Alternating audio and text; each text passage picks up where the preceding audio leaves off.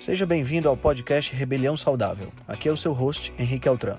Esse podcast é o resultado da minha busca por uma maneira crítica de pensar, analisar fatos e nunca, nunca mesmo se conformar com o senso comum. Aqui você irá encontrar questionamentos, ceticismo inteligente, análise crítica e conhecimento, tudo isso regado com muita leveza e bom humor. Irei entrevistar personalidades de diversas áreas para um bate-papo com uma troca franca de ideias. Prometo a você que sempre pensarei fora da caixa para levar informações relevantes, de aplicabilidade imediata, além de muita inspiração. Junte-se a nós. Ser saudável é a melhor maneira de se rebelar contra o sistema.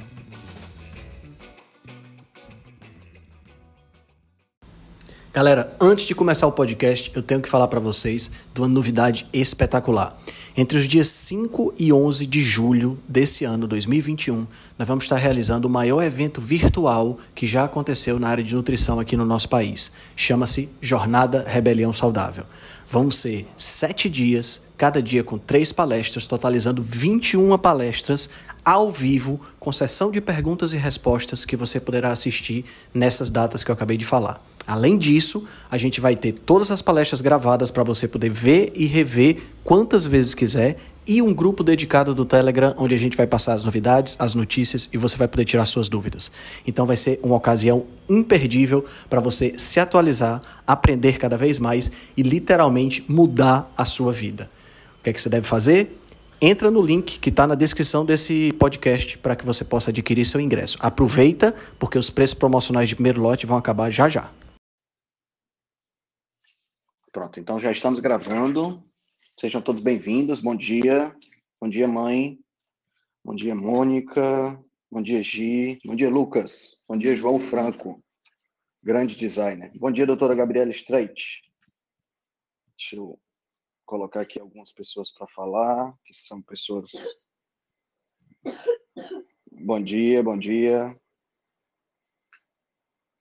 Bom, hoje o nosso tema é o, a proporção entre proteína e energia, né? Que é uma, um tema bem interessante do ponto de vista de manutenção de peso, de emagrecimento e de manter uma boa composição corporal. Tá? É uma, uma estratégia bem interessante que uma vez que você aprende, fica bem fácil de você de você trabalhar e de você conquistar a, a, a saúde, o peso que você que você almeja, né? Então, para começar, o que é que eu pensei? Eu pensei na gente falar rapidamente sobre os três macronutrientes, né, que são aqueles nutrientes que nos conferem calorias, para depois a gente a gente entrar especificamente nessa questão da proporção entre proteína e energia, que não é uma coisa complicada, muito pelo contrário, é muito simples de entender. Tá? Não tem um mistério muito grande por trás, não. Então, vamos falar um pouquinho sobre a, os, os três macronutrientes, né? A gente, na, na nutrição, a gente divide macronutrientes e micronutrientes, certo? Quem são os macronutrientes? São aqueles nutrientes que você ingere em maior quantidade, né, na casa dos gramas, né? E são os nutrientes que fornecem calorias para o nosso corpo. Tá? A gente fez uma live semana passada sobre a questão da de ser necessário ou não contagem calórica, né? Eu, o doutor Adolfo Duarte, a Talita Sandoval do Metabolicamente, o Felipe Viana do Doença Nutrição, e a gente explicou lá o que é que são as calorias. As calorias elas não são do domínio da nutrição. Na realidade, as calorias elas são do domínio da física. Caloria é uma unidade de energia, né? E da, da mesma forma que é o joule, que é uma outra unidade de energia, que é o sistema britânico de unidades. Né? Então, é, isso é muito importante entender, porque a grande parte dos nutricionistas acha que caloria é unidade de energia de alimento e que é uma grandeza da nutrição, mas não é, é uma grandeza da física, tá certo? Isso é importante ficar claro para todo mundo. Ah, essa história da, da, da, quantidade de caloria de cada macronutriente, ela começa, ela remonta ao começo do século passado, com um cara chamado Atwater, que fez, uh, uh, colocou os alimentos num calorímetro, né? O calorímetro é uma máquina que queima, pulveriza, né? Queima até transformar em cinza o que você coloca lá dentro. E depois que essa, que ocorre essa, essa, esse processo de queima, né? Há a liberação de calor e esse calor pode ser medido pelo calorímetro, né? Então aí a gente tem aí como verificar a quantidade de calorias que tem cada alimento, cada macronutriente. Então, são três macronutrientes que nós temos. O primeiro macronutriente chama-se carboidrato, tá? Ele é um macronutriente que possui 4 quilocalorias, 4 calorias por uh, grama, tá? O segundo macronutriente são os lipídios, né? São as gorduras. Ela, elas possuem 9 quilocalorias por grama. E o terceiro macronutriente, que é o mais importante de todos, diga-se de passagem, inclusive o próprio nome sugere isso, é a proteína, são as proteínas, né? O nome proteína vem do grego proteus, que significa primeiro, então é o nutriente mais importante de todos, que tem 4 calorias por grama também, tá? É, a proteína, ela, ela constitui, as proteínas constituem a maior parte do nosso corpo, a maior parte do peso seco do nosso corpo. Tá? Então, se você pensar numa pessoa de 80 quilos, você tem aí 60%, 65% de água, e você tem aí 20%, 25% de proteína. O resto são carboidratos e gorduras. Né? É claro que eu estou falando aqui de uma pessoa que está dentro de, uma, de um peso razoavelmente ideal. Né? Na medida em que a gente ganha gordura, a gente pode superar isso aí. Tá? Então, esses são os quatro macronutrientes. Desses quatro macronutrientes, desses três macronutrientes, eu falei quatro agora, porque tem pessoas que têm, que consideram o, o álcool como um macronutriente também, né? Porque o álcool ele tem sete calorias por grama, né? E tem gente que considera até mesmo uma fonte nutricional. Particularmente eu não considero dessa forma, mas tem caloria, então a gente precisa citar também. Então, desses nutrientes, né, as, as proteínas elas assumem a mais variada gama de funções possível dentro do nosso corpo. Nós temos proteínas que funcionam desde o caráter estrutural, proteínas que funcionam dando estrutura e arcabouço na célula, são as proteínas, por exemplo, do citoesqueleto da célula, as proteínas que fazem as fibras de contração muscular, as proteínas que, que, que o colágeno que dá firmeza na pele, que ajuda na estrutura dos ossos, né? Até proteínas com funções especiais, como por exemplo, carregar oxigênio, é o caso da hemoglobina, né? Armazenar ferro, é o caso da ferritina, né? Uh, uh, proteínas que são funcionais do ponto de vista de sinalização, é o caso da insulina, por exemplo, que é uma proteína. Né? Então, nós temos proteínas responsáveis por captação da da, da, da, da, luz, que são as proteínas que tem nas células que estão na retina. Então, a gente tem toda uma gama de, de funções que as proteínas possuem. Né? Uh, as proteínas podem ser, as, podem ser enzimas também. E as enzimas, elas são, sem sombra de dúvida, as, a, a, a, as substâncias, uma das substâncias mais importantes do nosso corpo, que são as enzimas que catalisam reações que é, que é, o que é, que é um catalisador de reações? Elas aceleram as reações. Isso permite que a vida ocorra. Sem as enzimas, a gente não tem vida, porque as reações demorariam muito tempo para acontecer de forma espontânea. As enzimas, então, elas aceleram esse processo. Né? Então, as proteínas podem servir para todas essas funções. Os carboidratos são fundamentalmente, no nosso caso, né, no caso dos animais, fontes de energia, tá? Mas também tem, em alguns, alguns casos, um papel informacional, um papel é, de sinalização entre células. Né? O que eu posso citar para vocês é, por exemplo, o papel que existe dos carboidratos na formação de uma estrutura chamada glicocálix, que tem sobre as nossas células, que são é, sinalizadores que permitem que as nossas células entendam quem são células do próprio corpo e quem não são. Né? Eu falei, a gente falou sobre isso na, na, no chat sobre doenças autoimunes. Né? Então, os carboidratos podem ter essa função. O sistema ABO, sistema AB0, que é o sistema sanguíneo, né? é feito através de carboidratos, tá? É uma proteína que ancora esses carboidratos na membrana da célula. Então, é interessante isso aí também. Mas a, a principal função do carboidrato no nosso corpo é o fornecimento de energia, tá? E o principal carboidrato que faz essa função no nosso corpo é a glicose, né? o carboidrato mais abundante que nós temos na natureza. Os lipídios, as gorduras, também têm uma função energética principal no corpo dos animais, no nosso corpo, tá? sendo essa função mais voltada para o fornecimento de energia e também para o armazenamento de energia. Ao contrário dos carboidratos, nós não conseguimos armazenar muito carboidrato. Ao contrário deles, a, a, as gorduras elas podem ser armazenadas quase que infinitamente. Tanto é, eu não sei aqui quem conhece aquela série que passa que são chamados quilos mortais, né? Aonde a gente tem pessoas que aparecem lá com é, 400 quilos, 300 quilos, né? Então a gente tem a capacidade de é, armazenar praticamente, é, praticamente de forma, de forma ilimitada gordura no nosso corpo, tá?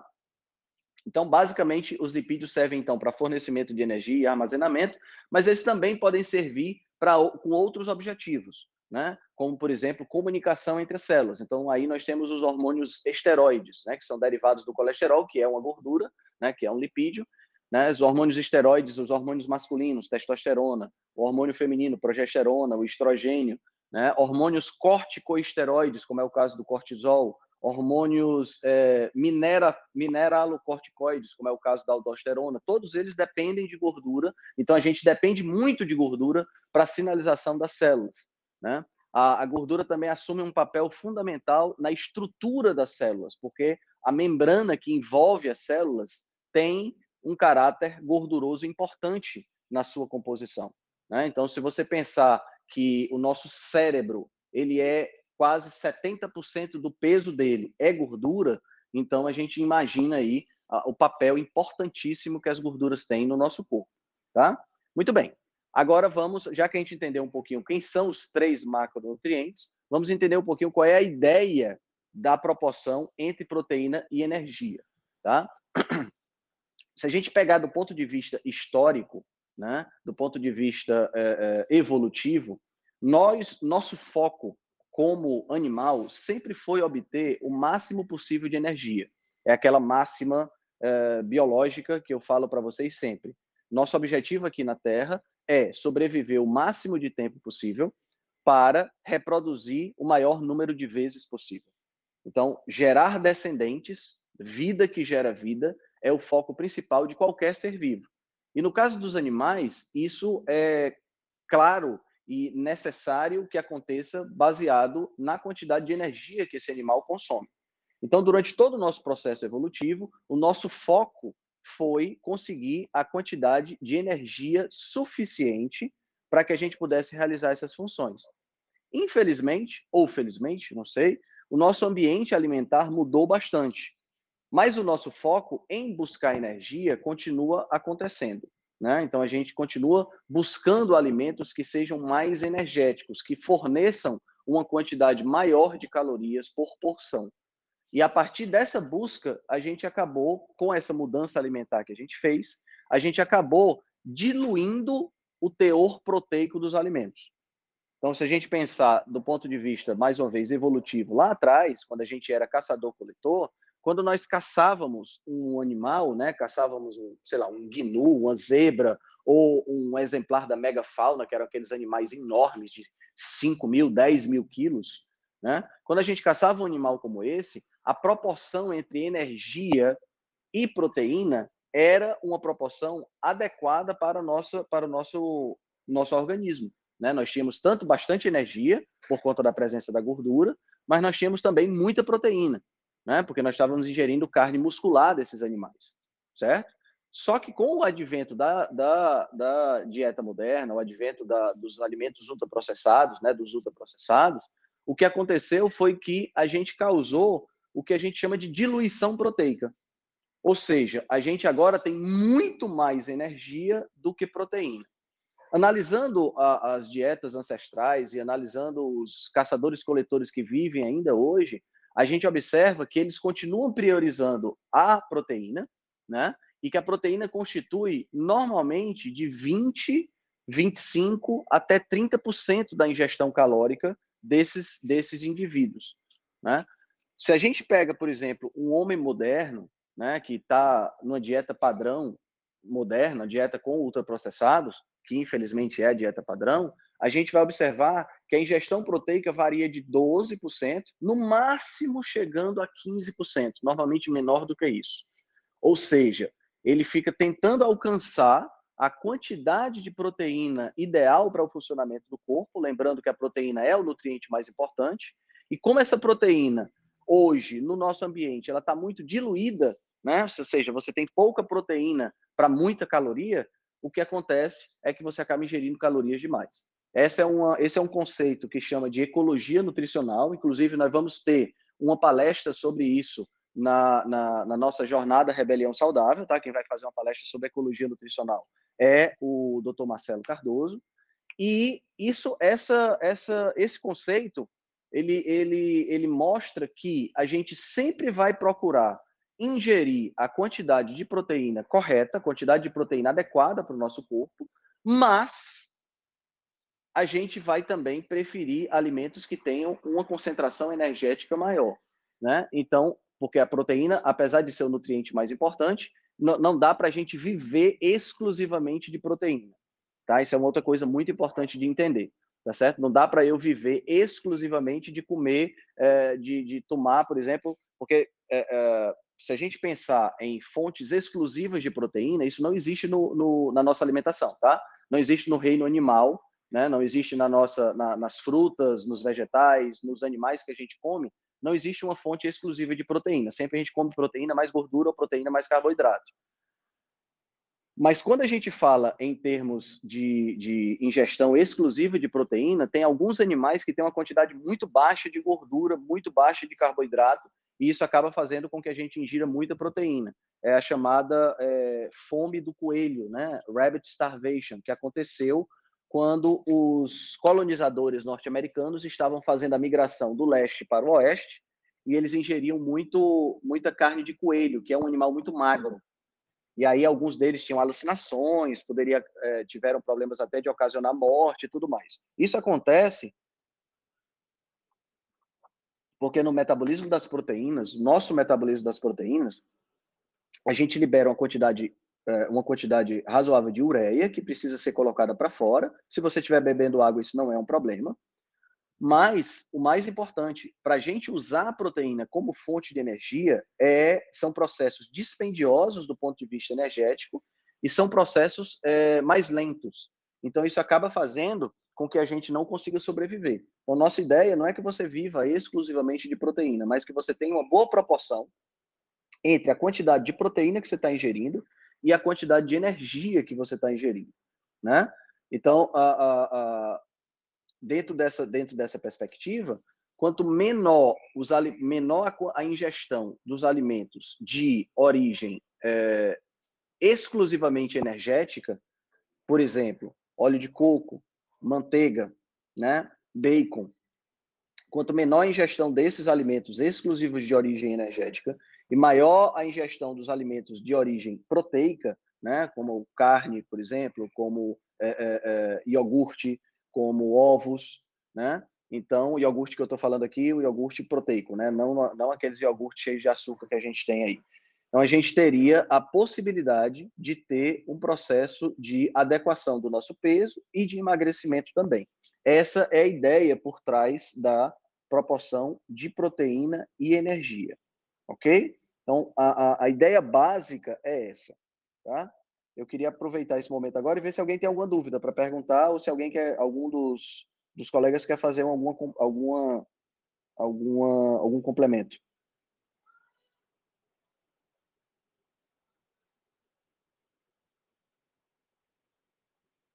Ninguém quer completar nada? Beleza, então. Então vamos para frente. Bom, a grande maioria das, das nossas dietas hoje, elas têm, então, entre 10% e 15% da ingestão proteica. O ideal é que você permaneça dentro da, da, da, perspectiva de uma proporção mais adequada entre proteína e energia, que a gente permaneça com uma, uma proporção entre proteína e energia mais próxima de 20 ou até mesmo 30%. Tá? Então, seria o quê? Seria você priorizar alimentos que têm uma quantidade maior de proteína na sua composição. Quando você passa a conhecer melhor os alimentos, né, quando você passa a entender melhor como é que esses alimentos funcionam, né, e como é que eles são, como é que eles são é, distribuídos, né, como é que é, como é que é a distribuição natural desses alimentos, fica tranquilo. Então, vou dar alguns exemplos interessantes. Por exemplo, Brócolis tem uma excelente proporção proteína e energia. Mas veja, brócolis é um alimento que tem pouca proteína, mas ele também tem muito pouca energia, certo? Então, para você, eu, eu, nunca aconselharia uma pessoa a consumir a sua fonte de proteína através do brócolis, porque ela ia ter que comer um milhão de quilos, entendeu? Para poder atingir a quantidade de proteína. Mas se você pensar num alimento que tem baixa quantidade de energia, é, é, uma boa proporção proteína e energia, a gente tem o brócolis, por exemplo. Mas se a gente pensar melhor, a, a, clara do ovo tem uma proporção ainda mais interessante de proteína para energia, né? Porque a clara do ovo é exclusivamente proteína. Mas, mais uma vez, ninguém aqui consegue viver exclusivamente de clara de ovo, certo? Então, é só para vocês entenderem o tipo de alimento que tem essa questão. O, médico norte-americano chamado Ted Naiman, né, Ted Neyman, ele é um dos caras que mais divulga essa ideia da proporção entre proteína e energia. E ele tem um, um material muito bom no site dele, né, que é, é, depois eu posso colocar, deixa eu colocar o link para vocês, para quem quiser dar uma olhada. Esse site dele é um site muito legal, www.burnfat.not.sugar. E lá ele tem um, uma espécie de um. Opa, coloquei errado. Deixa eu editar aqui. Lá ele tem uma, uma espécie de um, de um gráfico que você pode alimentar com as. Pronto, agora foi. Lá ele tem um gráfico que você pode alimentar com as características da, da, da, da sua alimentação, e esse gráfico diz onde é que está a sua curva proteína-energia. É muito interessante essa ferramenta se você está querendo dar uma analisada em como você está como você está se alimentando, né? Então, uh, outra coisa importante também que a gente pode falar sobre essa proporção entre proteína e energia é que, via de regra, você vai ter, dentro do, do, do espectro alimentar de comida de verdade, você vai ter tanto fontes exclusivas de energia no reino animal quanto no reino vegetal. Por exemplo, no reino vegetal, você vai encontrar fontes exclusivas de energia. Você vai encontrar é, os óleos, né? O óleo de coco, óleo de, os óleos vegetais de uma maneira geral, o óleo de coco, o azeite de oliva, né? São fontes exclusivas de gordura do reino vegetal.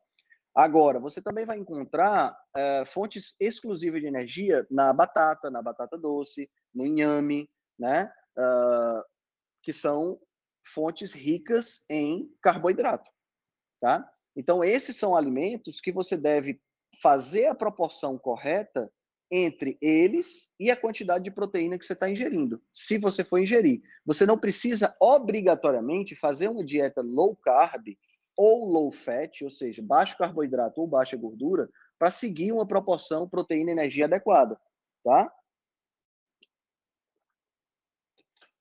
existe uma controvérsia muito grande dessa quantidade de, prote... É, dessa quantidade de carboidratos que caracterizaria uma dieta low carb.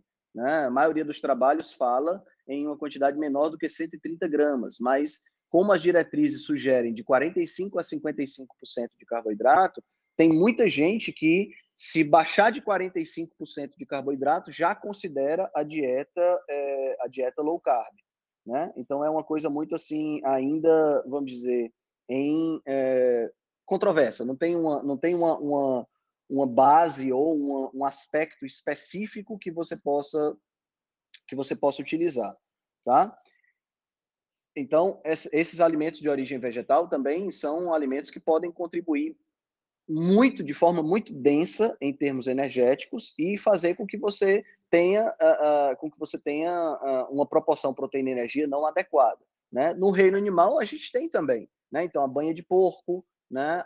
o sebo bovino, o bacon, os queijos, principalmente os queijos mais amarelos, a manteiga, né? são alimentos, né? são, são alimentos que têm uma concentração energética muito grande. E essa concentração energética muito grande pode atrapalhar dentro de um processo de redução de peso, tá certo? Então, muitas vezes, entenda, eu não estou falando aqui que há uma necessidade de você ficar vigiando a sua alimentação de forma, uh, de forma constante, né, do ponto de vista energético. Ou seja, não estou falando aqui que você vai precisar contar calorias. A gente sabe que a contagem calórica ela é algo que não há uma necessidade real de você fazer. Pelo simples motivo de que, se você estiver comendo dire direito, né, se você estiver comendo da forma correta, você não precisa contar calorias. Né? Mas, quando você ingere, né, quando você, por exemplo, vou, vou, vou dar um exemplo que é muito clássico aqui para gente que faz dieta low carb ou que gosta de fazer dieta low carb, né, que são aquelas receitinhas. Por exemplo, receita com farinha, né, principalmente com farinha de amêndoa, farinha de castanha. Essas farinhas são uh, farinhas que possuem uma quantidade de energia muito alta. Né? Muitas vezes a pessoa faz uma receita que envolve farinha de amêndoa, envolve creme de leite, por exemplo, né? E ela não ingere, faz esse tipo de receita e ingere esse tipo de receita diariamente. Então, acaba se tornando uma bomba calórica, né? acaba se tornando uma bomba de energia. Muita é, energia para pouca proteína. E isso pode atrapalhar um processo de perda de peso também. Outro exemplo que a gente pode citar, pasta de amendoim. Pasta de amendoim é extremamente low carb. Se for uma pasta de amendoim integral, né, é extremamente low carb. Você não tem carboidrato praticamente em pasta de amendoim.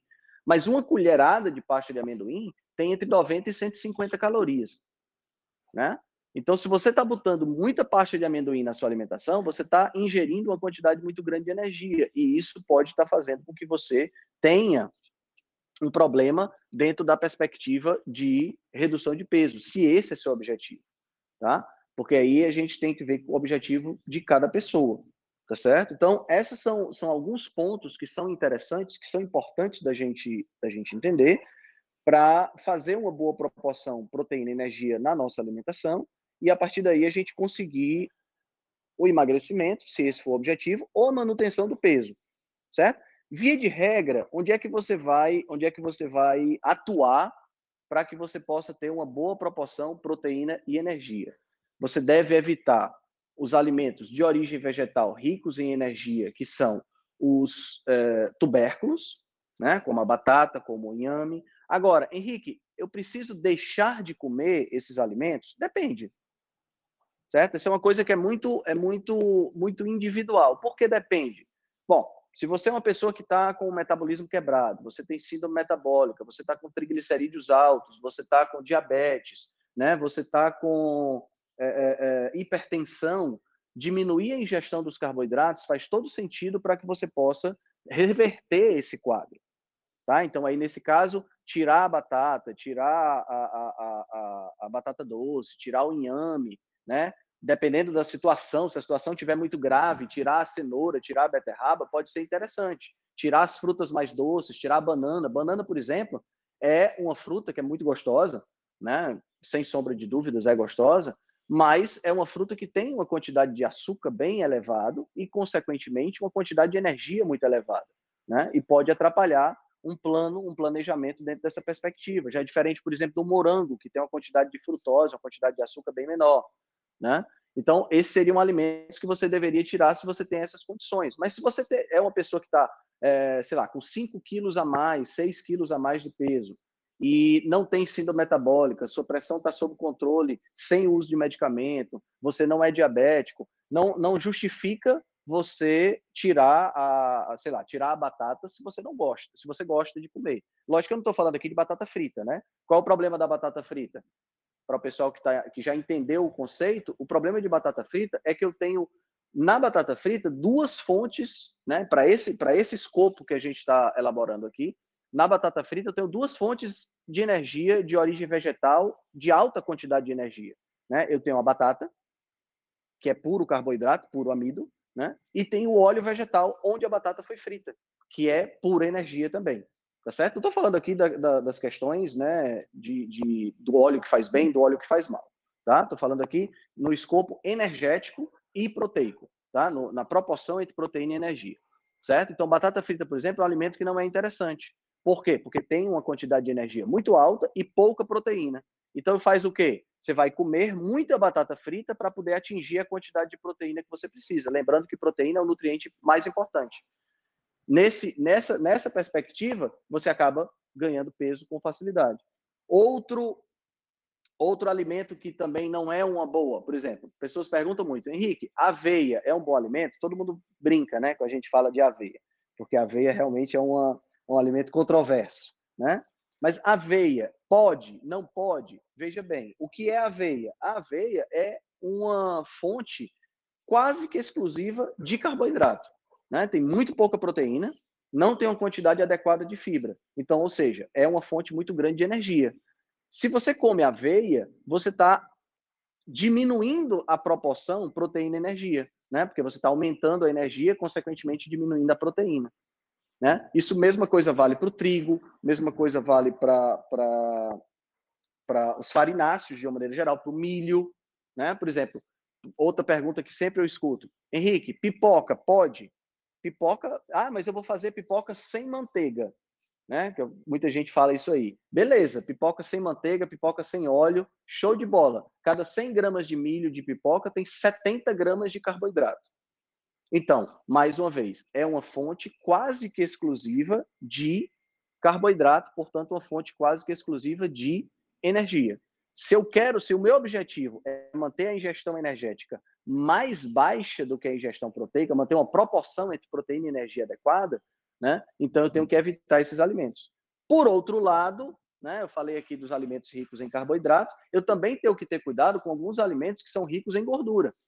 Eu já falei aqui do creme de leite, da manteiga, do óleo, mas via de regra ninguém está comendo creme de leite assim é, é, de colher, né? Apesar de existir algumas pessoas que gostam de fazer isso, né? Querem co colocar, por exemplo, creme de leite com morango. Tem um, um amigo que ele perguntou o que, é que seria uma boa sobremesa, eu disse, cara, bota uma colherinha de, de creme de leite com um pouquinho de morango e é, um pouquinho de adoçante, que aí já mata a tua necessidade de doce. Ele colocou quase meia lata de creme de leite com quatro, cinco morangos. Quer dizer, ficou excelente, né? Deve ter ficado muito gostoso. Mas, em compensação, ele ingeriu uma quantidade muito grande de energia, porque creme de leite é uma fonte de energia pura. Né? Então, creme de leite, manteiga são fontes de energia pura. Mas, por exemplo, você pensa assim, Henrique, eu parei de comer pipoca porque eu agora estou fazendo low carb, tá? Mas aí eu vou para o cinema e eu levo um saco de torresmo. Torresmo é gordura pura, né? Portanto, uma quantidade mínima de proteína. Portanto, vai fazer você ingerir uma quantidade excessiva de energia que vai afetar a proporção entre proteína e energia. Entendeu? Então a gente precisa. Oi, a gente precisa ficar atento a esses pontos. É mais ou menos Oi, a mesma. Ei, tudo bem? Bom dia para Tudo ótimo, bom dia. É, é mais ou menos uh, traduzindo essa relação proteína-energia, é você é, alcançar uma maior quantidade, concentração, uma maior densidade de nutrientes numa menor caloria. É, por caloria, quanto de nutriente esse alimento está me dando?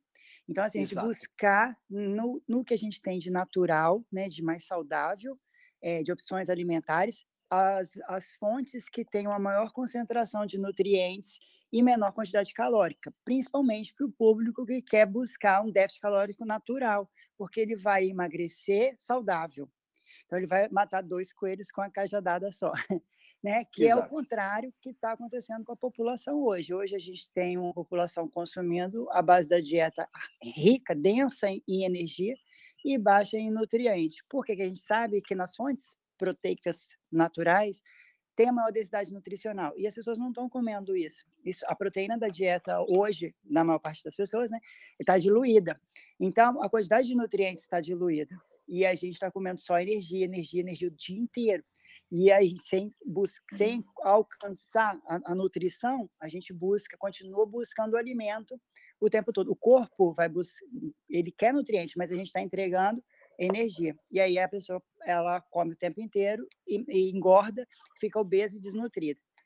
Exatamente, que é uma contradição, né, Bizi? Que é você ficar ao mesmo tempo em que você está obeso, como é que a pessoa pode, você olhando para a pessoa, como é que ela pode ser obesa e desnutrida? Mas é exatamente isso que você falou, né? É uma pessoa que prioriza, prioriza né, a ingestão energética do que a ingestão nutricional, né, a ingestão proteica. Então a pessoa acaba tendo essa, essa, essa, esse resultado. O corpo sempre vai responder aquilo que você faz com ele, né? não tem jeito. Ô, Henrique, Opa, Ricardo. tudo bem? Bom dia, bom dia para todos.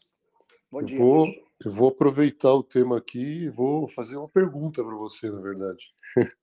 Manda. É, não só para você, né, para quem quiser responder aí. Mas uma, uma coisa interessante, né, que a gente está falando aí do assunto da proteína, que a gente observa no, no consultório, na prática, é que em muitos pacientes idosos é, acontece uma, uma redução da ingesta de proteína. Isso a gente vê direto, né? Pacientes na terceira idade, é, principalmente mulheres idosas, não sei porquê, mas é, inclusive assim, são pacientes que começam a ter sarcopenia, né, pela própria idade, perda de massa magra, e justamente esses pacientes idosos, eles começam a, a ter uma aversão à, à ingesta de proteína, né, param de comer carne, e, e, e isso, assim, a gente observa demais, é, é, não é uma coincidência, acontece mesmo nos idosos isso. E eu queria saber se tem alguma explicação para esse fenômeno e por que, que é, muitos idosos simplesmente é, diminuem o consumo de proteína, assim, é, né, se tem algum motivo, alguma explicação. Eu acredito que tem algumas influências, não uma só. Por exemplo, um é a mastigação. Eles vão tendo uma maior dificuldade de, do processo de mastigação, carne e tal, essas coisas. Pela idade, a fraqueza muscular, é, essa perda de tecido muscular não é só é, músculo né, nos braços e pernas, mas também na parte da mastigação. Eu acredito que um dos fatores é, é esse. Agora, um fator muito é, social é que eles acreditam que vai chegando a uma certa idade, vai acumulando patologias, né? Então, a maior, a maior parte deles são aconselhados a reduzir o que? A proteína, sempre. Ah, tá com problema no rim? Diminui proteína. Tá com problema no fígado? Diminui a carne que você está comendo. Tá com problema cardiovascular? Diminui a carne que você está comendo. Então, as recomendações têm é, corroborado para isso. A segunda coisa, né? E a terceira é que as pessoas acreditam que quanto mais verde e mais colorido o prato, mais saudável. Então, eles acabam reduzindo uma coisa para aumentar a outra, porque né, acabam comendo menos também é, por essa dificuldade. Eu acredito que tenha influência dessas coisas. É, eu penso, eu penso a mesma coisa, uh, uh, Andréa, e é, é, é, justamente por isso que é interessante a gente incluir na dieta do idoso, né, se for necessário, claro, um suplemento proteico, né, que aí é onde entra a verdadeira, a verdadeira, verdadeira necessidade necessidade né, de, de, de, você incluir um suplemento, né, tirando aí a, a, perspectiva do atleta, mas você incluir o que, o que a gente observa hoje? A gente observa hoje uma, uma busca desenfreada por suplementos, as pessoas estão valorizando mais o suplemento do que a, a alimentação. Né? Então, quer dizer, e, e os próprios nutricionistas estão colaborando para esse, esse, essa questão né, estão colaborando de, de, de, favorecer essa questão do, da suplementação é, em detrimento da alimentação. O cara, tipo, o cara pode comer qualquer coisa, mas se o suplemento for de alta qualidade, ele vai, vai reverter o processo, né? Eu acho que no e caso é um público... do idoso é interessante, né? Interessante é... ter essa suplementação. E é um público que não precisa suplementar, é, é a que menos precisa, né, na verdade.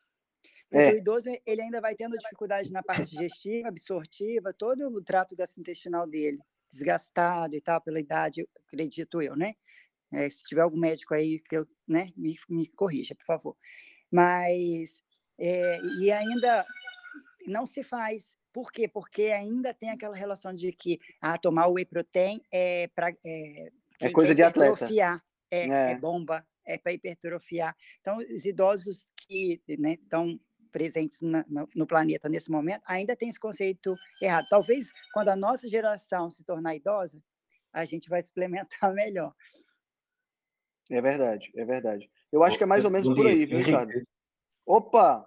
Olá, bom dia. Bom dia, tudo bem? Bom dia. Eu estava aqui a uh, meter o dedo no ar, entre aspas, para tentar responder ao Ricardo, porque ele falou de um assunto que me diz que, que é de particular importância para mim. Aliás, até vai ser o, Ser o tema, tema, da sua palestra, né, João? Exatamente, exatamente. E, há, e portanto, o, o, o que a Bizi disse aqui também faz, faz todo o sentido, acho que toda a gente falou de coisas que são importantes.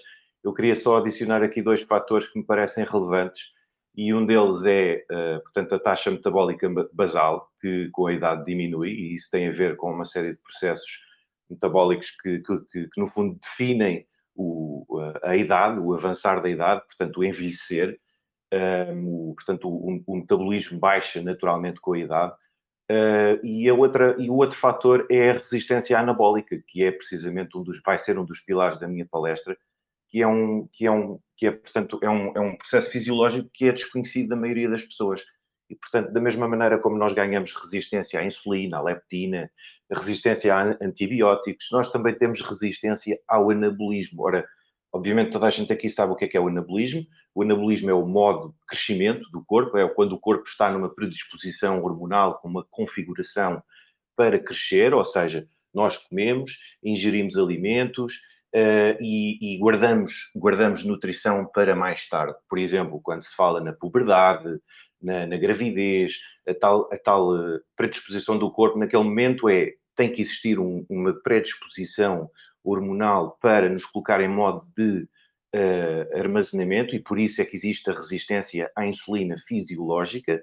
O corpo está pronto a receber e a guardar mais nutrientes e, eh, portanto, isso acontece uh, emparelhado com o envelhecimento, ou seja, nós, à medida que avançamos na idade, temos um dispêndio energético menor, obviamente, faz sentido, não é? Portanto, estamos a, uh, por exemplo, as mulheres, a partir de determinada altura, quando passam pela menopausa, deixam de ser férteis, portanto, isso também faz com que a redução energética seja maior, e é por isso que a maioria dos problemas nas mulheres uh, aparece por volta dos 40 anos, é porque quando, quando, quando entram uma série de fatores e, e de, vá de, como é que eu ia dizer, de, de, de compromissos uh, uh, hormonais, nós começamos a perceber que mesmo comendo pouco, temos mais dificuldade em manter o peso.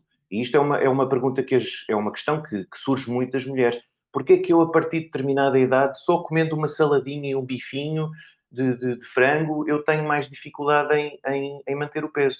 E, portanto, com a idade, nós temos um dispêndio energético diferente e, e, a resistência anabólica, no fundo, não é mais do que uh, uh, ligado à, sar, à sarcopenia, à osteopenia, portanto, a desmineralização dos ossos e a, e a retirada de aminoácidos dos músculos, portanto, o, o, chamado o canibalismo, quase, que é o corpo não tem proteína suficiente de, na dieta, então o corpo vai se canibalizar, vai buscar, vai buscar ao músculo, vai buscar ao osso, uh, e é o que acontece Uh, uh, é o exemplo do músculo do adeus, nós dizemos em Portugal, não sei se no Brasil tem essa expressão, que é quando uma pessoa abana a cena com o braço e faz assim para dizer adeus, a pessoa vê o tríceps a decair e, portanto, parece que de repente uh, perdeu flexibilidade, perdeu tonicidade muscular, porque na realidade o músculo já está a ser comido pelo próprio corpo, porque tem um déficit de proteína. Uh, e, a, e, a, resistência anabólica é, se nós temos uma menor predisposição para crescer, o anabolismo vai, ter, vai sair prejudicado. E por isso é que é importante, na terceira idade, nós aumentarmos o consumo de proteína biodisponível e, paralelamente, uh, fazer uma mudança de estilo de vida, nomeadamente sendo mais ativos fisicamente, porque a atividade física, especialmente uh, empurrar ou, ou, ou puxar coisas pesadas, vai fazer com que nós, de certa maneira muito natural, contrariemos o anabolismo muscular. Por isso é que o desporto também é tão importante na terceira idade. Pronto, queria só acrescentar estes dois fatores. Eu peço desculpa pela interrupção. Nada de. Nada de interrupção, João, foi perfeito. Excelente colocação. Eu não tinha, eu não tinha me, me, me lembrado dessa questão da resistência anabólica, que é uma questão muito clara que acontece a partir de determinada idade, né? O, o corpo ele fica pela, acho que pela própria, pela própria, pela própria idade mesmo, ele sim, fica sim, cada sim. vez, né? Ele fica cada vez mais é, resistente a, a, assim, a gente observa resistente até a manter a musculatura, né? Eu acho que, Exato. eu acho que tem, a, a, porque a gente sabe que o músculo, ele para ser mantido, ele é extremamente caro, né? Um tecido caro para ser mantido. Né? Tanto, é que, tanto, tanto é que quando você pega aí um fisiculturista, esses caras que, que têm, sei lá, 120 quilos e 4% de gordura, 5% de uhum. gordura, né? É, é, isso é uma loucura do ponto de vista energético. O cara aumenta a necessidade calórica dele e é totalmente antinatural, porque o corpo ele busca um equilíbrio energético onde ele tenha a quantidade de energia que ele gasta seja mais ou menos uma quantidade compatível com o que ele possa comer Exatamente. em condições naturais. É um estresse muito né? grande. Exatamente. É, um estresse muito, muito grande. Tanto é que você não vê, você, você, você não tem é, fisiculturistas, pelo menos eu não conheço fisiculturistas que tenham que sejam os caras muito longevos, né? Quando eu estou falando fisiculturista, do ponto de vista aqueles grandões. Quando sim, você pega sim. esses menores, né, esses de categorias tipo Classic, né, é, Men's Physique, que são pessoas que têm uma, uma concentração muscular maior do que a população normal, mas eles são menores do que os grandões, né? Aí você até consegue entender um pouco mais, eles conseguem até, até uma, uma, uma sobrevida maior. Mas os grandões realmente são é difícil. E tem muitos problemas e tem muitos problemas vasculares, porque nós sabemos obviamente que mais ou menos que dietas é que eles fazem e uhum. eles são, são uns ratinhos de, de, de, de hidrato, de, carboidrato, não é? Portanto, eles, eles estão constantemente para, para, para aproveitarem a, a, insulina, porque eles fazem as coisas daquela maneira. Portanto, a onda do fisioculturismo é precisamente essa: é tudo que nos possa dar um pico de insulina, eles aproveitam ao máximo. E por isso depois uh, vemos aquelas barrigas inchadas em, em, em, em fisioculturistas, porque na realidade eles têm imensa definição muscular, têm um percentual de gordura muito baixo, como tu estavas a dizer, e depois têm inchaço abdominal, não deixa de ser curioso, não é? Nós vemos aquela, é. aquela tablete de chocolate, não é? Eles são bem trincados, mas têm uma, uma, uma, uma barriga ligeiramente uh, abalonada, assim, em forma de balão. E isso é, é, é sintoma de resistência à insulina. Uh, Exatamente. Outra coisa que eu acho que seria interessante aqui também, uh, eu acho que é muito, muito uh, a, a propósito é, é a, a questão do, dos processos industriais de refinamento dos alimentos. Que, e por isso estavas a falar no, no whey, na, na, proteína whey, e eu lembrei-me deste, deste, que isto podia ser importante, e, e a Bizi também estava a falar na questão do alimento completo e no alimento natural, é que os alimentos naturais têm, uh, por exemplo, têm a questão das fibras. E eu nem sequer sou defensor da fibra, mas o, o, o Ted Neyman fala precisamente na importância da fibra porque um alimento completo encontrado na natureza, seja uma fonte de proteína animal ou uma fonte de proteína vegetal, eh, eles são mais equilibrados em termos da distribuição dos macronutrientes. E com, a, com, o, com, portanto, com, a, com o aparecimento das revoluções industriais, a revolução agrícola, agrícola também, mas a, mais a revolução industrial, porque é mais contemporâneo, os alimentos passaram a ser muito processados, e portanto estamos a falar das farinhas, dos óleos, do próprio açúcar, eh, que eram eh, eh, não é, alimentos que eram encontrados na natureza, não é? Ou seja, a gente tinha, por exemplo, a cana de açúcar, não é? alguém depois descobriu que alguém trincou aquilo e descobriu que aquilo era doce e depois pensou, olha, como é que eu posso fazer dinheiro com isto? E portanto, essa toxicidade energética que nós vivemos hoje também é um bocado fruto da, da, da, dos processos de industrialização e, e, do lucro das empresas, etc., porque os alimentos passaram, ou seja, eles estavam mais do P, estavam mais para o pé do P e passaram agora a estar mais ao pé do E. E entender, esta, entender este, este, este gráfico do P e do E, proteína e energia, é realmente muito importante para nós percebermos que, em termos contemporâneos, nós estamos cada vez mais, e basta olharmos à nossa volta, as pessoas estão cada vez mais no E e cada vez menos no P. Perfeito, perfeito. Essa questão das fibras é uma questão importante. Né? O Ted Neyman fala muito sobre essa questão das fibras.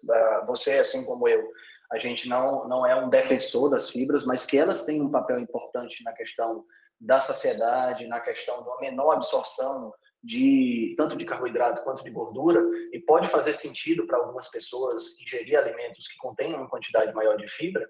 A gente sabe que a combinação de fibra com proteína é uma combinação extremamente sacietógena. Né? Então, a, a, a, as fibras são importantes. E faz exatamente isso que você está colocando. Né, das pessoas ficarem mais, mais voltadas para o lado E da equação, para o lado energia da equação, né, e, e, e, assim, é importante as pessoas que estão aqui escutando a gente entender que nós estamos falando de alimentos de origem natural. Nós não estamos falando, por exemplo, do do pão integral, do biscoito de aveia integral. Né? Estamos falando disso, porque isso não tem fibra comparado com a, quando a gente compara pão integral, biscoito de aveia com frutos, folhas, brócolis, essa coisa toda, são, são, são totalmente díspares. A gente não está comparando é, é, é, alimentos de, de, de, mesma categoria, porque tanto o pão integral quanto o biscoito de aveia integral, eles não têm fibra comparado com brócolis, por exemplo né? É uma quantidade irrisória de fibra, uma fibra que é adicionada. Então, tem um outro conceito interessante, João, que é o conceito da matriz alimentar, né? Que é a matriz celular daquela comida que nós estamos ingerindo. Então, o nosso corpo ele está tá, é, é, é, é, adaptado a ter acesso a uma matriz celular, né, tanto dos vegetais quanto dos animais, uma matriz celular que foi destruída ou parcialmente destruída pela dentição e não por um moinho. Né? Então, quando a gente passa a comer farinhas, farináceos, é, alimentos muito refinados, a gente passa a fornecer para o corpo uma, uma, uma, uma, substância, uma estrutura física que ele não está preparado para lidar com ela. Né? A gente Porque acaba extraindo. É, a gente acaba extraindo mais energia desses alimentos. Quando Exato. Gente... Exatamente, André. Perfeito, perfeito a gente acaba a gente acaba tendo acesso a muito mais energia. Tanto é que tem aquele experimento que eu praticamente falo sobre isso em toda live que eu tô, todo todo chat eu acabo falando sobre aquele experimento dos ratinhos, que eu acho um dos experimentos mais geniais para mostrar isso aí, que dividiram é, dois grupos de ratos, né? Um grupo comia a ração normal e a gente sabe que a ração já não é uma, uma, uma já não é já não é alimento, né? Já é ultraprocessado a ração que é dada para os ratinhos mas os ratinhos, eles comiam, um grupo comia a ração normal e o outro grupo comia a comia a ração refinada, né? Foi passada a ração como se tivesse passado no liquidificador. E o que aconteceu foi que o grupo que comia a ração normal não engordou, né? Não teve, não teve, teve acesso é, livre à comida, mas parava de comer periodicamente. E o grupo que tinha acesso à farinha da ração aumentou de peso, desenvolveu diabetes e não conseguia parar de comer com facilidade. Né? Então, aí a gente tem a, a, a, amostra de que a estrutura física do alimento ela é muito importante para a forma como você come. Então, por exemplo, é, é, vamos pegar aqui do caso da, da, da, Deixa eu pensar aqui num alimento que a gente poderia é, é pensar numa, numa, numa, forma física assim, para a gente. É a, a mandioca e a farinha de mandioca, por exemplo. Né? A gente tem uma tendência muito maior a comer uma, uma a, a, farinha de mandioca na forma, sei lá, de tapioca, por exemplo, né? Do que se a gente fosse comer a mandioca cozida. São coisas totalmente diferentes do ponto de vista do ponto de vista alimentar para o nosso corpo, para o aproveitamento e do ponto de vista energético, como a, a, a Andrea falou. A Adriana estava querendo falar. Oi, Drica, bom dia. Você queria fazer uma pergunta? Bom dia. Tá me ouvindo? Estamos. Oi, tá conseguindo me ouvir? Pronto, ficou ótimo agora. Tá ouvindo? Estamos ouvindo, sim. Bom dia para todo mundo. É, a gente está falando, voltando ao assunto de, de calorias. Eu queria saber é, se em algum momento, com o paciente, vocês veem a necessidade de aumentar essa ingesta calórica. Se existe algum, algum ponto positivo num paciente. É, que esteja muito abaixo do peso, se é válido aumentar essa ingesta calórica.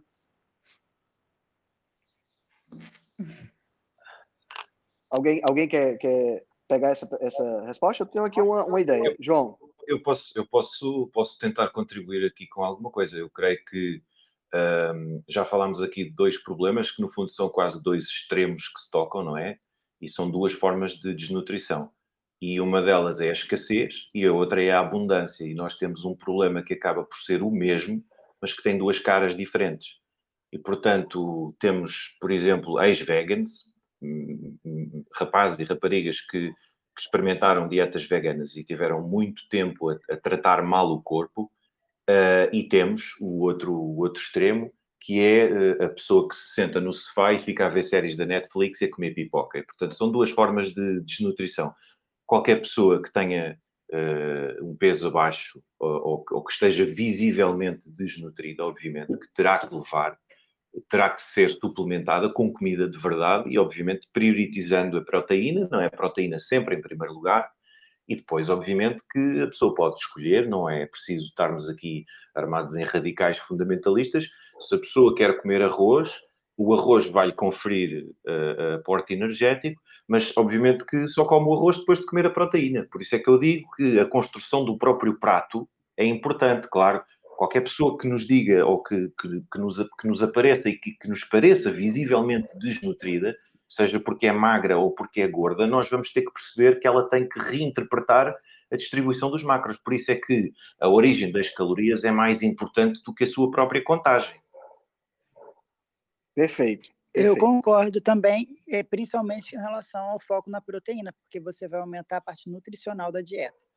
Primeiro na nutrição, depois a gente pensa na parte calórica. Às vezes, só de pensar na nutrição, de você adequar a proteína dessa pessoa, a parte calórica já vem junto. Porque na natureza não tem proteína isolada, né? Normalmente ela está associada com gordura, né? E ainda tem vitaminas e minerais, que a gente já sabe. Então, às vezes, se adequando a proteína dela, ela já começa a ganhar um peso. O problema é que a maioria das pessoas quer ganhar qualquer peso. É a mesma coisa quando está emagrecendo. Ah, quer perder, perder qualquer peso. peso. É. E então, você está perdendo músculo. E quando está ganhando, a outra, a pessoa também acha que quer engordar. Você não quer engordar, você quer ganhar um Exato. tecido nobre, que é massa muscular. Aí a gente fala disso, a pessoa acha que a gente quer que ela fique forte. E também não é isso. Então, assim, as pessoas têm que ter um conceito mais claro das, desses, é, dessas coisas, né? Porque elas confundem muito. É a cultura da dieta, no fundo, porque nós vivemos muito da imagem que temos e, e, as pessoas, obviamente, toda a gente quer ficar com o corpo, um corpo de sonho, não é? Mas uh, isso, isso é, é, por isso é que a reeducação alimentar até acaba por ter muito pouco a ver com o que nós comemos e nós temos é que mudar muito a nossa forma de pensar. E uma delas é uh, aprendermos a olhar para o corpo como um templo e não como um objeto material. Nós não, não é, eu não quero, quero ficar cheio de músculos. Ok, queres ficar cheio de músculos, cheio de músculos, mas primeiro tens que curar o corpo e isso é um processo lento porque nós vimos, a maioria de nós traz muitos anos às costas, muitos anos de erros alimentares. Uh, e, e, por isso parece-me importante. Uh, eh, um, a Bizi há bocado falou, eu, eu, eu uh, gosto imenso deste tema, que é a densidade nutricional. Eu, ah, eu, eu eu acho que é uma forma interessante de explicar isto a certas pessoas que se calhar têm mais tendência para ver a coisa pela caloria. E então é assim, a densidade nutricional é, no fundo, uma espécie de saciedade por caloria. Se nós formos ver os, os alimentos mais densos nutricionalmente falando, a carne, o ovo, são os alimentos mais completos, eles têm uma, uma saciedade por caloria muito mais elevada. Isto é uma forma quase empírica de explicar o que é que é densidade nutricional, ou seja, eu comendo menos obtenho mais nutrição. E por isso é que a gente tem, por exemplo, uh, um quilo de brócolos e 100 gramas de carne de vaca, e nós vamos ver, e entre um quilo de brócolos e 100, e 100 gramas de carne de vaca, nós temos mais ou menos a mesma quantidade de proteína. É surreal. Exato, exato. Perfeito, perfeita colocação, João. E em relação a essa questão do, do, do aporte calórico, né, de necessidade de você aumentar a quantidade calórica, eu concordo 100% com o que a Bise falou, de que a gente primeiro precisa corrigir a nutrição para depois pensar em excesso de calorias ou em aporte calórico maior. Tanto é que a gente observa um erro, eu considero um erro, né? pode até ser que não seja, mas eu considero um erro muito comum no universo do fisiculturismo, aquelas pessoas que entram no off, né? no, no, no fisiculturismo você tem o off, off-season, que é quando o cara não está competindo, e o cutting, que é quando o cara está se preparando para a competição. A Bise sabe disso mais do que a gente, tudo pode dar aula para nós. Mas é, o que é que acontece com o fisiculturista no off? Ele engorda, ele fica grande. Com o objetivo de ganhar massa muscular, ele acaba ganhando uma quantidade surreal de gordura. Por quê? Porque além de focar na proteína, ele focou num aporte calórico muito maior, né? E aí isso dá tanto trabalho para o corpo no sentido de subir o peso, e ele acaba subindo. Tem fisiculturista que chega a 140 quilos, né? Para depois perder 20, 25 quilos e conseguir deixar nesse, nesse conjunto, deixar um quilo, dois quilos de massa, de massa muscular, que foi o que se ganhou durante o processo. Então seria muito mais inteligente, pelo menos ao meu ver, né, meu ver de, de leigo, claro, seria muito mais inteligente esse fisiculturista trabalhar para ganhar esses dois quilos de uma forma muito mais seca, né? E dá muito menos trabalho para limpar. E outra coisa, seria muito menos nocivo para a saúde dele fazer isso. Né? Então, eu acho que existem ocasiões onde a pessoa pode pensar num aporte calórico maior, mas são ocasiões muito específicas que deve, deve ser, a pessoa deve levar em consideração ou deve, deve pensar nessa, nessa, nesse momento junto com a, o profissional que acompanha. Né? Uh, porque a, a, composição nutricional ela é muito mais importante do que apenas a, a, a, densidade calórica. Eu concordo sem sombra de dúvidas. Alguém tem mais alguma pergunta? Ou quer fazer mais uma colocação? Deixa eu ver quem está mais aqui. Deixa oh, eu, a Manu... Opa, deixa eu só lá, colocar Ricardo. uma coisa aqui que eu acho que a gente, para quem está nos ouvindo aqui, né, para os ouvintes aqui não profissionais de saúde, eu acho uma coisa interessante para a gente falar a respeito desse assunto, que a gente está falando muito aqui da, da, perda de peso, né? E a gente uhum. sabe que realmente essa manter uma boa relação proteína-energia é uma excelente estratégia aí para quem está precisando perder peso, para tratamento da obesidade, e funciona muito bem, isso aí não se discute. Né? E Mas também é, é, a gente tem que lembrar que é manter essa boa relação aí, uma, um aporte melhor de proteína na alimentação, também do ponto de vista metabólico, é muito interessante.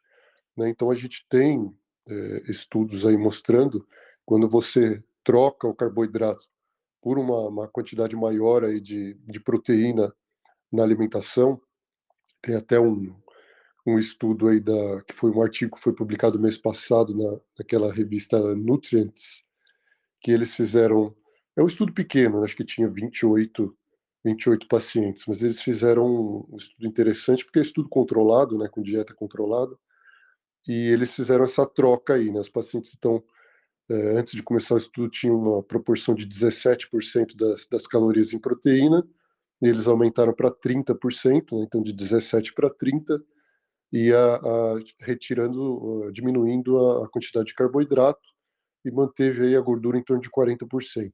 Então era é, 30 de, de carbo, 30 de proteína e 40 de, de gordura. E, e, na verdade o intuito do, do estudo era manter o peso. Então é, os pacientes é, durou em torno de seis meses e não houve grande diferença de peso, mas porque eles queriam mesmo que os pacientes mantivessem o peso, que eles queriam ver só é, a mudança dos parâmetros aí de, de risco cardiovascular é, sem, sem ter essa interferência da perda de peso, né? Para não falar, olha, eles melhoraram é, os, os perfil lipídico, melhoraram marcadores de inflamação porque perderam peso. Não. É, eles tentaram manter, manter assim, de uma forma, manter o peso dos pacientes e observar o que acontecia com os, os parâmetros laboratoriais.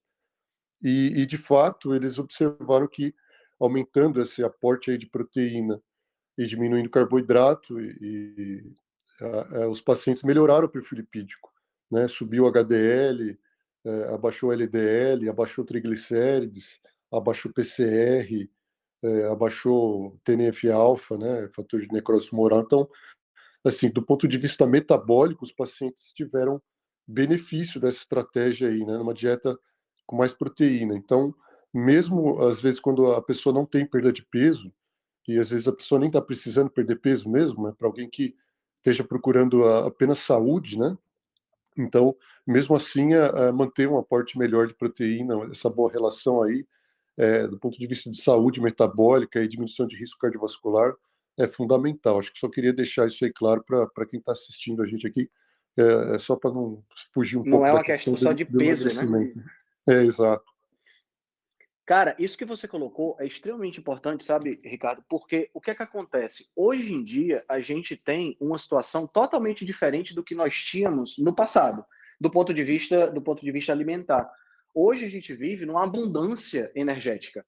Né? No passado, nós vivíamos numa escassez energética. A nossa espécie, é, na realidade, toda espécie animal, né, vive mais períodos de escassez do que de abundância. Tanto é que o fator é, energia presente naquele determinado ecossistema é um fator de seleção natural. Indivíduos que são menos adaptados a, a, a, a obter energia naquele determinado ambiente, eles são indivíduos que não conseguem se reproduzir, por consequência, não conseguem passar para frente os seus genes. Então, a seleção natural atua nesse ponto. Nós somos muito mais adaptados à escassez alimentar do que nós somos adaptados à abundância alimentar né, abundância energética. E só o fato de reduzir essa abundância energética, ou seja, só o fato de diminuir o E na equação PE, né, e, e mesmo que você mantenha a proteína constante, mas diminuir o E, você já está variando na proporção, consequentemente, você tem benefícios de saúde, mesmo sem a perda de peso. Fantástico, isso que você colocou aí, muito bom mesmo. É um dos pontos importantes dessa questão, é a gente entender que a abundância energética ela não é saudável em nenhuma hipótese, a não ser, claro, numa pessoa, por exemplo, que está caquética, um, sofrendo de muita desnutrição, né? Que já está aí, sei lá, se você pegar aí um, hipoteticamente, um prisioneiro do campo de concentração nazista, esse cara precisa de um aporte calórico maior, sem sombra de dúvidas. Mas se você pensar na população em geral, a abundância energética é muito mais prejudicial do que a escassez. Tanto é que existem estudos, apesar de serem estudos que não são não existem em humanos ainda, mas existem estudos que mostram que a restrição calórica ela é um fator para longevidade, né? Pessoas que não têm ingestão calórica muito elevada são pessoas que normalmente vivem, é, pessoas não, animais, né? Existem estudos sobre isso em animais, né? Em seres humanos ainda é uma coisa um pouco controversa, mas respeitando aí o limite da, da, da desnutrição, o fato de você é, não ingerir uma quantidade de calorias muito grande permite que você tenha uma sobrevida, uma longevidade maior, né? É, é claro isso, fica claro quando você observa a, as pessoas que chegam na, na, na idade, na, na, terceira, vamos dizer, quarta idade, né? Pessoas, você não encontra obesos de 85, 90 anos. Bravo, Henrique, bravo, bravo. É muito bom, muito bom o que estás a dizer. E por isso é que o músculo é o órgão da longevidade. É por isso é que o músculo, a importância do músculo na terceira idade é, é, é precisamente funcionar como anti-inflamatório, porque o músculo também é anti-inflamatório e, e, por isso que tu estás a dizer é perfeito, tu não vês, tu não vês pessoas uh, de muita idade uh, obesas, gordas, não. E curiosamente, até têm, são pessoas com, normalmente são pessoas com o colesterol mais elevado. Não deixa de ser curioso. Exato, exato. A abundância energética, ela, ela, ela, ela detona a pessoa por completo. Né? E se a gente pensar em abundância energética, a gente vem, é, vem também na nossa mente é, claramente a questão da, do diabetes. O diabetes é uma doença de má administração do excesso de energia que a pessoa está obtendo. Ela consegue administrar por um determinado momento, porque consegue ganhar peso, consegue ganhar, ganhar gordura, mas a partir de determinado momento, a coisa, o, o trem sai dos trilhos, e aí você também tem a, a, a, a você acaba tendo o, o, o, sintoma que seria o aumento da glicemia, triglicerídeos, essa coisa toda.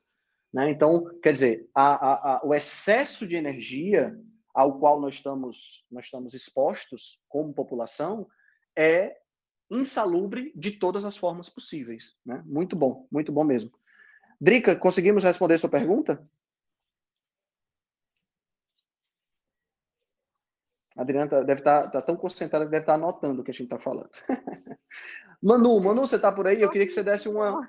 Conseguiu? Conseguiu, Drica? Ótimo. Show. É que eu vejo, Show. às vezes, a pessoa é muito magra e aí fica naquela loucura de querer engordar. Assim, uhum. Mas é, não tem sentido se encher de carboidrato e de gordura tudo junto e dos piores, né? Para poder Exato. obter o corpo que quer. Aí por isso que eu fiquei, será que existe algum momento que isso entra nesse contexto? Mas eu, eu consegui entender que não, de verdade.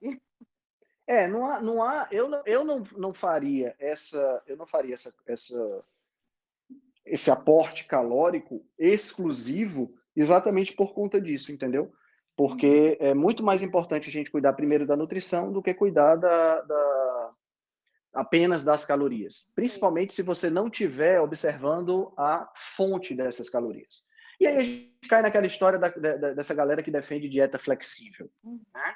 que não custa nada a gente lembrar que são jovens de menos de 25 anos de idade, normalmente é, frequentadores assíduos de academia e, mais ainda, pessoas que ou nunca foram gordas ou são hormonizadas hoje.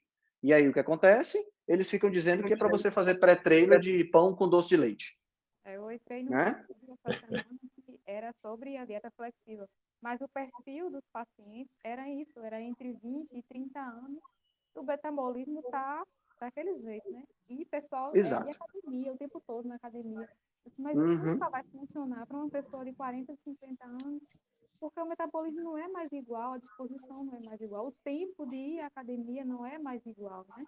Exato, o tipo de trabalho não é o mesmo, é. né? A, a, condição, a condição orgânica não é a mesma. E outra coisa, a, a pessoa com 40, 50 anos de idade, é, a grande maioria, pelo menos, é o que a gente vê na população hoje, já passou por problemas de sobrepeso ou está com sobrepeso.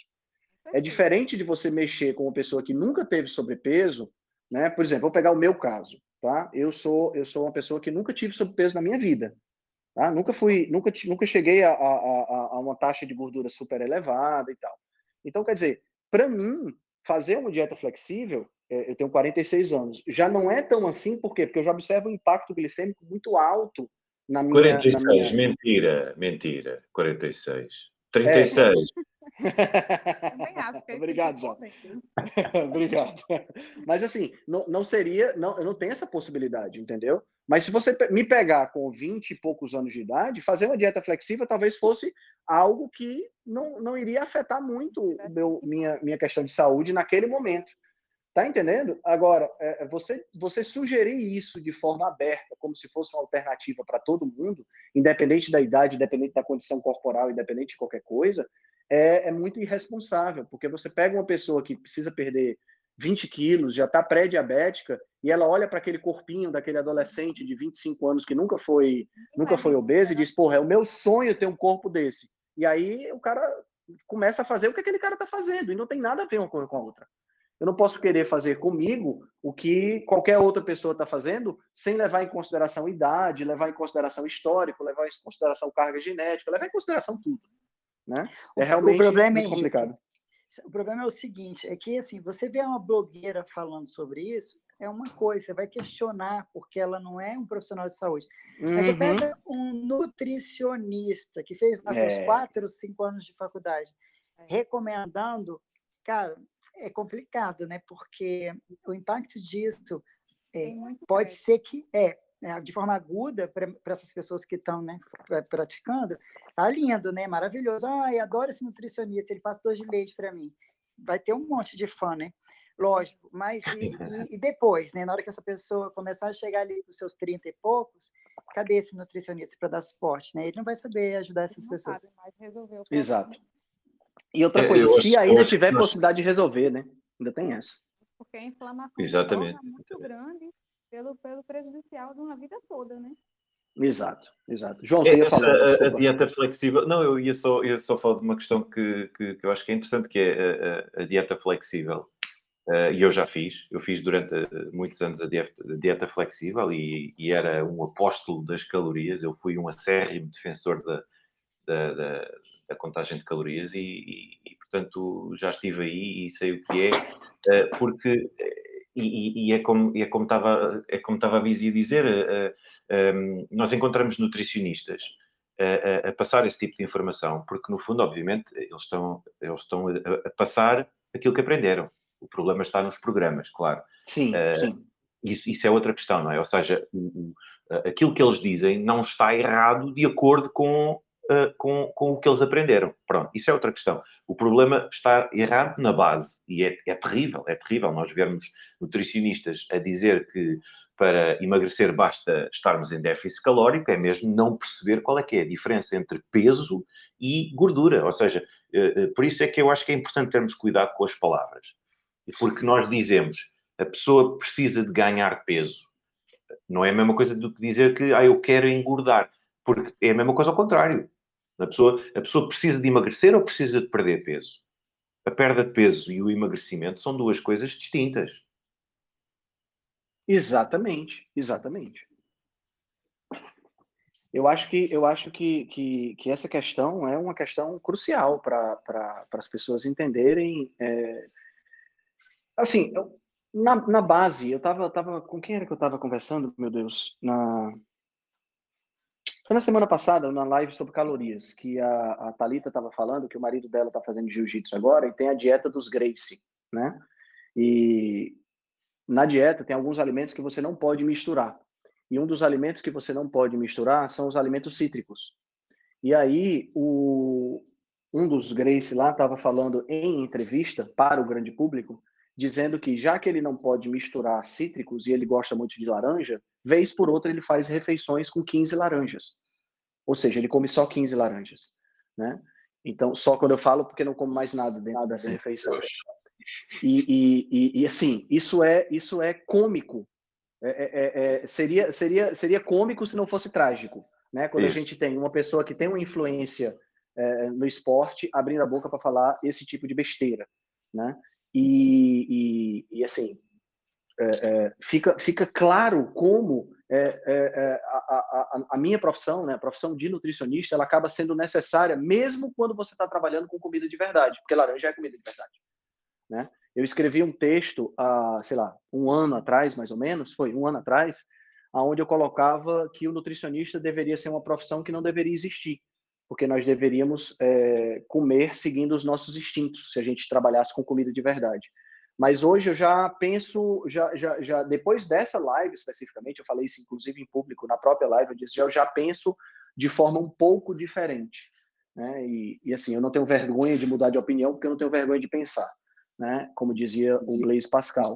E, e cara, é, é, é, é, surreal você precisar de uma pessoa para te orientar a comer. Mas infelizmente no mundo de hoje, mesmo com a, a, a comida de verdade, a gente precisa orientar, porque uma pessoa dessa precisa de orientação. Tá entendendo?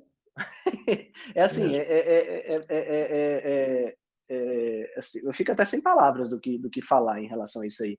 Mas é exatamente isso que a gente está falando, quer dizer, a, a, a, o conhecimento né, e, e, e, a forma como as pessoas expõem fica, fica cada vez mais fica cada vez mais confuso na cabeça da grande maioria das pessoas e as pessoas não sabem o que fazer, né? E por conta disso, a gente perdidas, tem. Estão perdidas. Estão perdidas, as pessoas estão perdidas. Estão perdidas. Você tem lá o blogueiro nutricionista que é carnívoro, você tem lá o blogueiro nutricionista que é vegano, você tem aquele outro que defende pão com doce de leite, você tem aquele outro que defende o uso indiscriminado de suplementos, né? O outro, é, é o foco dele é manipulados, o outro fulano de tal lá é o uso de chás, né? e aí a pessoa se olha bom, não é?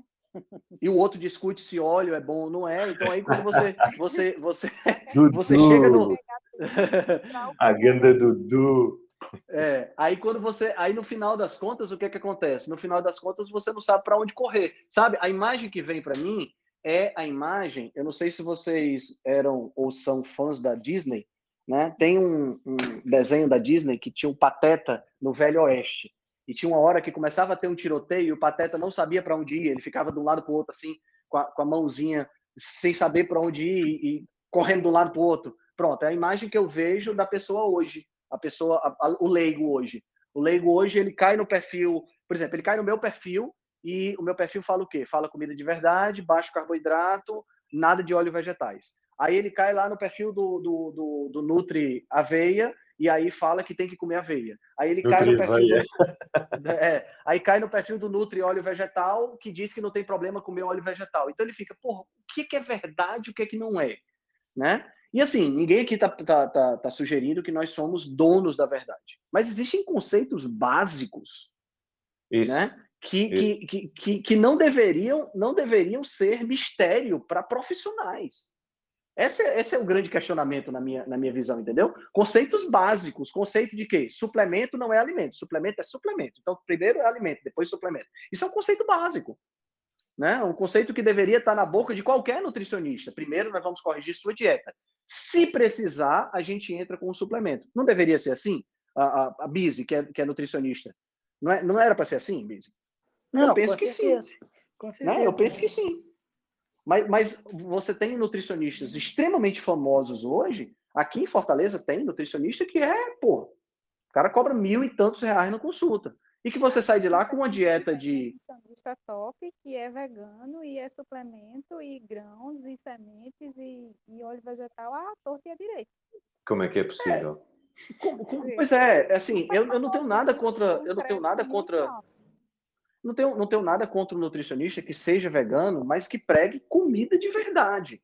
Ah, não. não tá entendendo? Porque, porque assim, eu, eu tenho uma, uma, ideologia e eu melhorei de vida com a dieta vegana. É possível? É possível. A gente não. São 7, quase 8 bilhões de pessoas.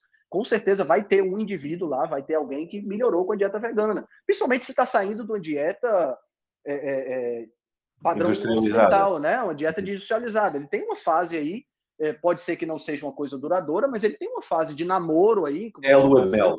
Uhum. Né? Uma lua de é mel, lua. pronto. Uma fase de lua de mel onde, onde ele melhorou de saúde. Massa! Muitas pessoas podem se beneficiar desse, dessa, dessa abordagem. Mas outra, outra informação, eu não posso transformar isso numa ideologia, de forma que eu estou colocando isso para um paciente, para um cliente, esse cliente melhorou, mas agora está apresentando piora, mas eu digo, não, você tem que continuar com a dieta, porque é essa dieta que vai fazer você melhorar. Mas se o cara está piorando, não faz sentido continuar desse jeito. E é o que a gente observa na, na, nas pessoas que defendem dietas de, do ponto de vista ideológico, né? E a gente nunca pode, nunca pode deixar uma ideologia superar. Pô, se eu, se eu sugerir para uma pessoa dieta carnívora e, pessoa, e aquela dieta não está funcionando para aquela pessoa, cara, eu tenho que, tenho que rever o que, eu, o que eu sugeri, porque aquela pessoa é uma pessoa diferente. Ela, de repente, vai precisar botar um abacate na dieta, de repente vai precisar botar, sei lá, uma banana, não sei. Né? Então, é, é, é, fixar opiniões e não ter esses conceitos básicos bem, bem é, estabelecidos torna a, a, a vida do leigo muito difícil, muito difícil. Né? Eu acho que uma coisa que tem que ser básica para todo mundo, qualquer profissional de saúde, é entender que industrializado, não, a maior parte não está somando. Na verdade, Isso. o contrário. E, e, assim, e não ter discussão em relação com comida de verdade. Ah, mas não pode gozar da cara do outro, porque, ah, então a gente come comida de mentira, esse negócio de comida de verdade, sabe? Fica um zoando do outro, ao invés de. É, a gente tem que se fortalecer, gente. As pessoas estão adoecendo.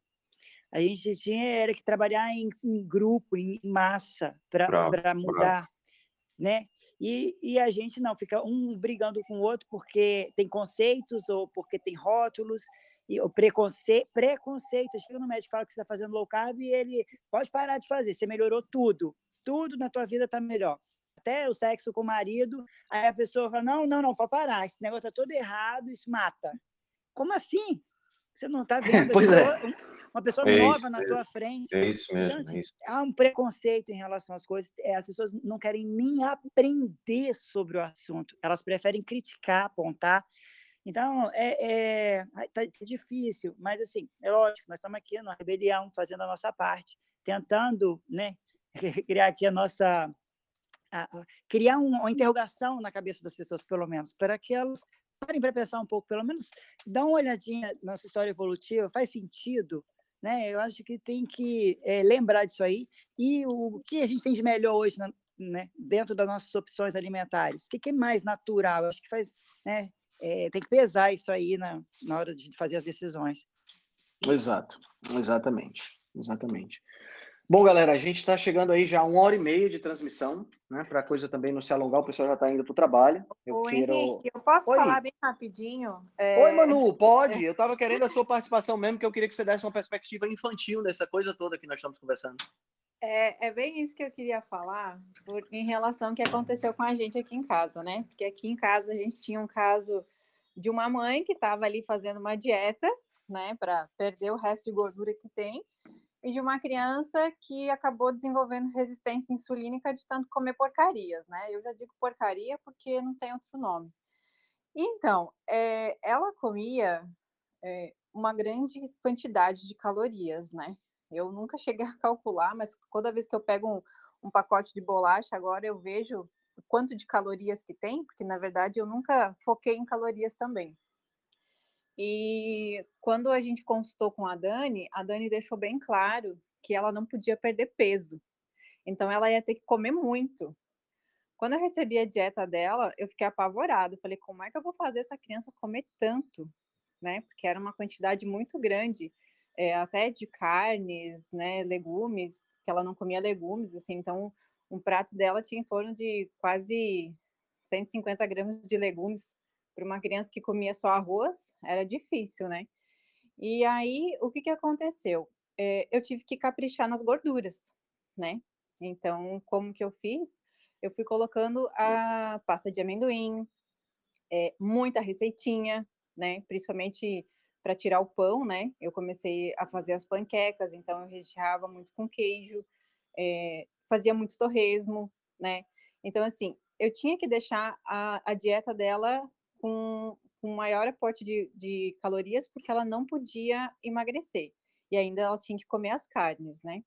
E mesmo assim ela acabou perdendo um quilo, né? Então, para ter uma, uma noção de como que esses industrializados são ricos em calorias, né?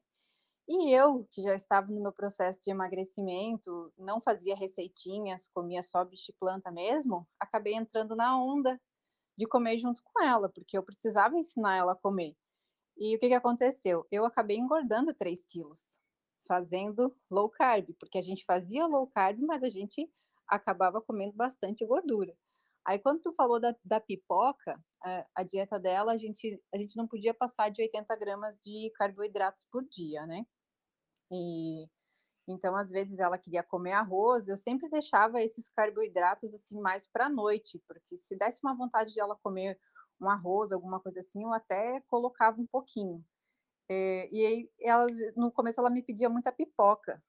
E aí, como você falou da pipoca, né, que tem 70 gramas, é, é difícil uma criança senta, a criança sentar só com um pacotinho de pipoca do nada. E aí eu sempre falava para ela, filha, é, pensa bem se você quer comer essa pipoca, porque aí você não vai poder comer é, um, a batata à noite, ou a banana, que a banana era a fruta que ela mais gostava de comer, na verdade, uma das únicas, né? E a gente teve que reduzir muito. Então, eu pegava uma banana, cortava em fatias, rodelinhas, né? Congelava e ia dando aos pouquinhos. Eu acho que hoje é por isso que ela tem essa adoração por frutas congeladas, né? Então, em, relação à proteína e energia, era só para contar para o pessoal que realmente, quando a gente quer emagrecer, se a gente começar a achar que as gorduras da low carb são realmente liberadas, é, é um tiro no pé, porque a gente acaba engordando mesmo. Perfeito, perfeito, exatamente.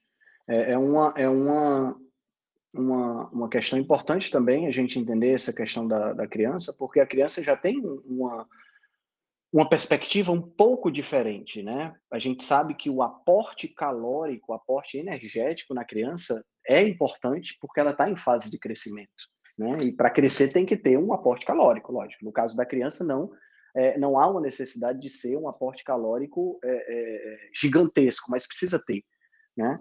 Mas é aquela história que você falou, mano. Primeiro, no caso da Isa, foi corrigir a questão né, que estava com resistência à insulina. Depois de corrigir a questão, então a gente tem uma certa flexibilidade maior para fazer o que for. E, e, assim, eu acho que você fez um trabalho fenomenal, né? Porque você conseguiu não só corrigir, como conseguiu mudar o hábito alimentar.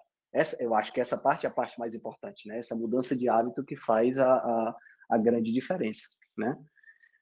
Show de bola, show de bola. Mais alguém queria complementar alguma coisa? É, não, só para falar que realmente hoje a gente, ela mesma quando vai sair para comer alguma coisa, ela faz escolhas. É, tipo, sábado a gente foi almoçar fora, ela disse assim, mãe, eu posso almoçar só um pedaço de carne para pedir um bolo recheado de sobremesa? Falei, pode, olha que, fica olha tranquilo, muito melhor que você pegar só um pedacinho de carne, encher teu prato de macarrão, que é uma comida que ela gosta também, e depois ainda me pedir mais um sorvete. Tá tranquilo, ótimo, que você continue sempre com essas escolhas, né? E eu sempre elogio ela quando ela vem me perguntar: "Ah, eu posso comer isso, eu posso comer aquilo". Eu falo assim: "Você pode comer o que você quiser". Só você tem que entender se o que você está comendo vai ter um bom efeito dentro do teu corpo. Se vai só nutrir o teu corpo, vai só nutrir a tua cabecinha aí para dizer que você comeu, né? Então eu gosto de explicar muito para ela, e isso é uma coisa que eu sempre falo muito para as mães, porque eu vejo assim que tem mães aí que querem que os filhos emagreçam da noite para o dia, né? E a gente sabe que a criança ela pede peso rápido, mas se a gente começa a restringir muito, acaba virando uma compulsão depois. Exato, exatamente. Galera, a Manu ela tem um programa que chama Reeducando o Paladar Infantil, que é sem sombra de dúvidas, fantástico. Se você tem filhos e quer ajudar os filhos, né? É, eu acho que vale a pena vocês depois entrarem em contato com ela. Antes de terminar, eu queria falar um pouquinho da jornada Rebelião Saudável, né? Que vai acontecer dos dias 5 a 11 de julho, tá? Inclusive, todos nós que acabamos conversando aqui, eu, o João, a Manu, e a galera que está aqui nesse grupo são é, é, pessoas que vão palestrar lá, vão ser 21 palestras, Tá? A gente dividiu em três palestras por dia, de segunda a sexta, começando às 19 horas, horário aqui de Brasília, né, horário do Brasil, e uh, no sábado e no domingo, começando às 9 da manhã, horário também do Brasil. E serão 21 palestrantes, as informações estão espalhadas aí pelo nosso Instagram, estão aqui no canal, né? A pessoa vai ter acesso, serão palestras ao vivo, com sessões de perguntas e respostas após as palestras, tá? E assim que a pessoa se inscreve, ela tem acesso ao grupo privado do Telegram, que a gente, que a gente criou só para o efeito da jornada, onde já está rolando uma receita, já está rolando um tira-dúvidas e tal, porque o grupo está com todos os palestrantes lá e a gente está tendo uma interatividade bem legal. E é, você pode adquirir isso aí indo no link que está praticamente está em todos os lugares. A gente já colocou aqui no canal, está lá na bio de cada palestrante, colocou na sua biografia lá no Instagram, mas é, é um link muito simples, é bit.ly, né, bit.ly, que é o encurtador de, de, de, site, barra Jornada Rebelião Saudável, né, tudo junto em letra minúscula. Então você cai no, na, na, no site de vendas da Hotmart, pode adquirir, a gente está com preço especial de primeira de primeiro lote, né, que é R$ reais que engloba tudo isso que eu acabei de falar para vocês, tá?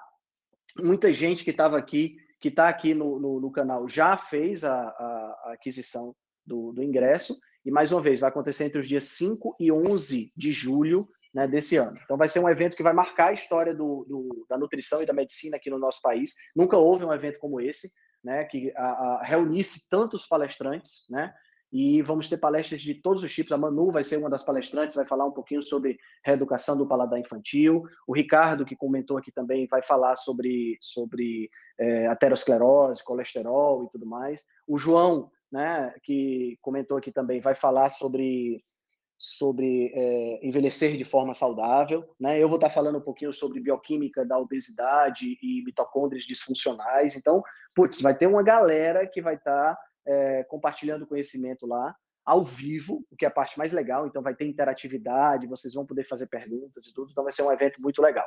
Eu espero que vocês todos possam se inscrever. Eu agradeço demais a atenção de todos vocês. A gente já está indo aí para uma hora e meia de transmissão. Esse bate-papo vai ficar gravado.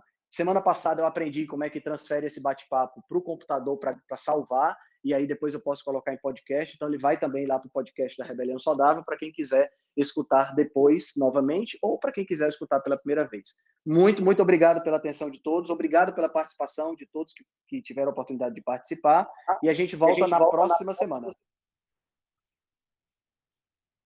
João, você ia falar? Obrigado. Não, não, era só, era só para dizer eh, adeus e obrigado. Show. Obrigada, show bom dia.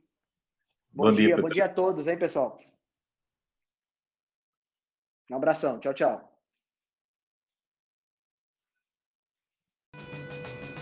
Se você gosta do nosso trabalho, deixe um review 5 estrelas no aplicativo que você usa para escutar o podcast. Você pode deixar um review 5 estrelas e pode também deixar lá o seu elogio, a sua sugestão ou a sua crítica. É muito importante que você faça isso porque você vai ajudar a Rebelião Saudável a chegar a um número maior de pessoas.